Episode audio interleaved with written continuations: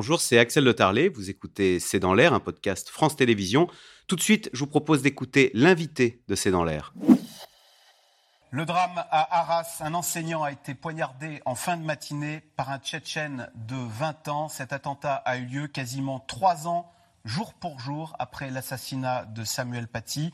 Jean-François Colossimo, bonjour. Vous êtes historien, vous êtes spécialiste des religions, auteur de Aveuglement, Religion, guerre, civilisation. C'est aux éditions le Cerf. Ce Tchétchène de 20 ans, en poignardant cet enseignant dans l'établissement, il a crié Allah Wakbar. C'est le signe de quoi, ça? C'est le signe de ce qu'on appelle une ubérisation euh, du terrorisme avec des revendications religieuses, d'une radicalisation de l'islam qui est tout à fait euh, euh, notable. Maintenant, contrairement peut-être à d'autres attentats, ce garçon n'a pas été recruté, n'a pas été endoctriné, directement. Son attentat n'a pas été préparé. Et c'est bien ça, euh, tout le problème de ce néo-terrorisme, c'est qu'en quelque sorte, il frappe là où il veut, comme il veut, et il n'y a pas véritablement de prévention possible. Hum, cette radicalisation, parce que c'est un Tchétchène qui est né en Russie, cette radicalisation, elle est endogène, c'est-à-dire que c'est en France qu'il s'est radicalisé, ou elle est importée? Alors, elle n'est pas importée au sens où euh, il est tchétchène. La Tchétchénie de M. Kadyrov euh, est véritablement dans l'axe de Vladimir Poutine. On se souvient que M. Kadyrov s'est proposé d'aller faire la guerre sainte, le djihad en Ukraine, auprès des troupes russes.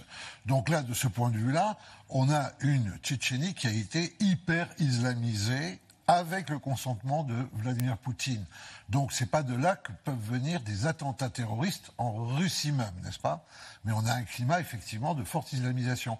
À côté de cela, évidemment, euh, l'immigration, l'exil, la confrontation à une autre société va favoriser le refuge sur des valeurs dites traditionnelles, mais qui sont en fait complètement reconstruites, et va accélérer les phénomènes de radicalisation. C'est-à-dire qu'on ne s'intègre plus, on, on, on, recherche une identité à travers son passé qu'on trouve sur les réseaux sociaux, qu'on cultive, qu'on algorithmise, mais on s'enferme dedans? On recherche la, la communauté de destin.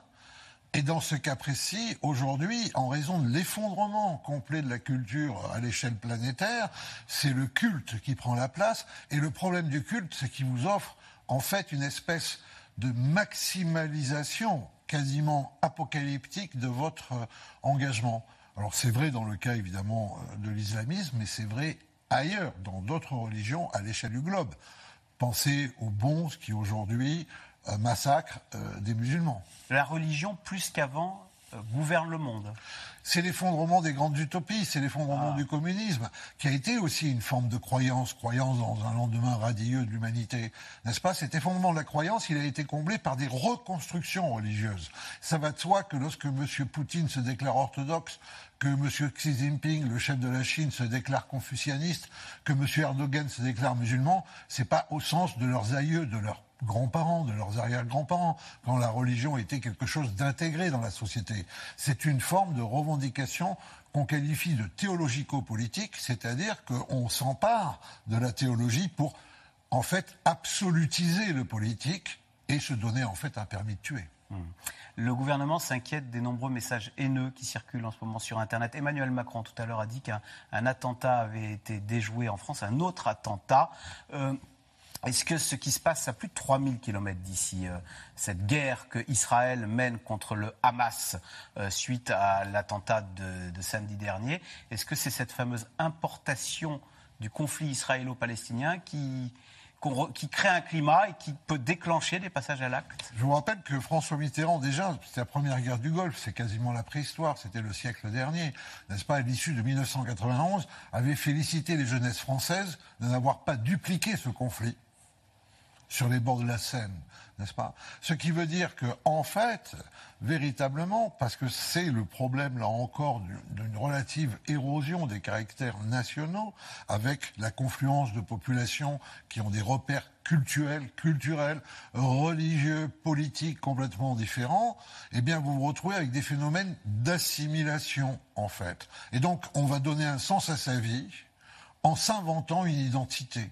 Alors, euh, donc, euh, on peut être tenté euh, de se sentir israélien sans l'être. On peut être tenté de se sentir palestinien sans l'être, n'est-ce pas? Mais cela va donner en fait une explication à la frustration, au combat et surtout de manière terrible à la haine de l'altérité. Et d'où cette inquiétude? Emmanuel Macron semblait assez marqué et inquiet hier. Il est informé, je pense, mieux que nous. Hein.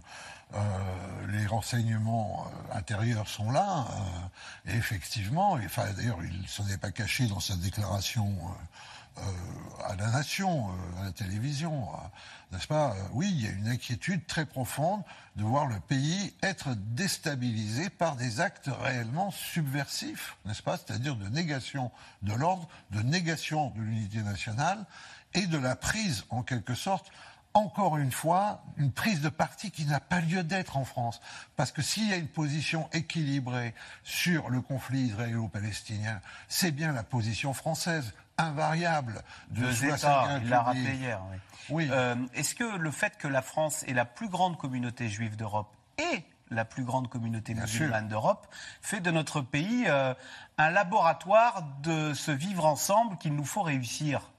Bien sûr, mais on a un instrument pour ça, ça s'appelle la laïcité. La laïcité, c'est que les croyances peuvent exister, elles sont du ressort de chacun, de chacune, mais elles n'entrent pas dans l'espace public, parce que quand elles entrent dans l'espace public, toutes les vérités religieuses, d'une part, sont exclusives des autres j'ai ma vérité, c'est la mienne, mais c'est la vérité. Et de notre côté, elles sont inclusives. Tous les gens qui pensent comme moi doivent agir comme moi. C'est une fraction, un fractionnement, c'est une implosion du corps national. Donc les religions en France, oui, mais elles entrent dans l'espace public désarmées. Et pourquoi est-elle mal comprise, cette laïcité? Souvent à l'étranger, aux États-Unis, euh, même au Royaume-Uni, où l'on prône le communautarisme, chacun a le droit de venir euh, et d'imposer à l'autre ou de vivre sa culture pleinement. Parce que nous sommes le pays très exigeant des, des droits de l'homme et nous professons encore qu'il y a une figure universelle de l'homme. Cette figure universelle de l'homme, elle est abîmée partout, en Ukraine, en Arménie, aujourd'hui au Proche-Orient, il y a une forme de négation aujourd'hui de l'humanité au nom d'une espèce d'inhumanité nietzschéenne qui partagerait en fait la condition humaine entre des surhommes et des sous-hommes. Vous le voyez bien, euh, la montée de la violence, non seulement illégitime, gratuite, absolue, marque en fait aujourd'hui l'entière planète. Cette identité religieuse qu'on agite euh, en Israël désormais. D'ailleurs, au passage, autrefois, la question palestinienne était portée par des laïcs à Rafat. Elle est aujourd'hui portée par des religieux. L'opération samedi dernier s'appelait le déluge d'Al-Aqsa, du nom de la mosquée euh, de Jérusalem. Est-ce que le fait qu'on soit passé d'un conflit nationaliste à un conflit religieux, d'abord, est-ce qu'on peut dire ça Est-ce que ça complique l'équation la, euh, la, charte de l'OLP, on était pour, on était contre, elle portait que l'OLP était, avait créé un État non confessionnel. N'est-ce pas Avec des juifs, des chrétiens, des musulmans et des autres spiritualités du monde. Parce qu'on était dans les années 70 euh, et il y avait cette vue euh, complètement optimiste. Mais ce qu'il faut bien savoir, c'est que le combat entre les islamistes et les nationalistes au sein du peuple palestinien remonte aux années 1930. Le grand moufti de, de Jérusalem, qui ensuite s'est retrouvé assez complice de Hitler, prônait déjà une Palestine islamique n'est-ce pas Alors que Arafat et les autres, ils étaient héritiers des indépendances nationales européennes et des indépendances euh, dans le tiers-monde anticolonial. Ils se voulaient modernes. Ils voulaient rivaliser avec Israël sur la modernité politique. Ça, ça a été effacé avec la chute du mur de Berlin. Cette montée du fait religieux, donc elle est à l'œuvre au Proche-Orient.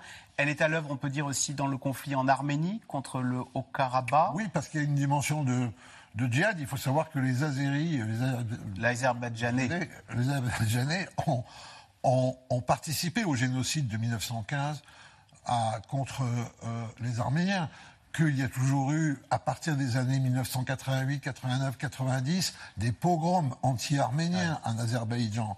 Donc c'est une lutte où, en fait, encore une fois, le choc des identités, mais quand vous creusez, comme quand on creuse pour du pétrole, vous voulez vous donner une identité totale vous allez creuser, qu'est-ce que vous allez trouver Vous allez trouver la religion. Parce qu'en plus, la religion, elle vous donne des raisons de tuer et de mourir au nom de Dieu. Or, quel est ce Dieu? Qui peut accepter qu'on tue un autre être humain On a une construction en fait complètement idolâtrique du politique absolutisé.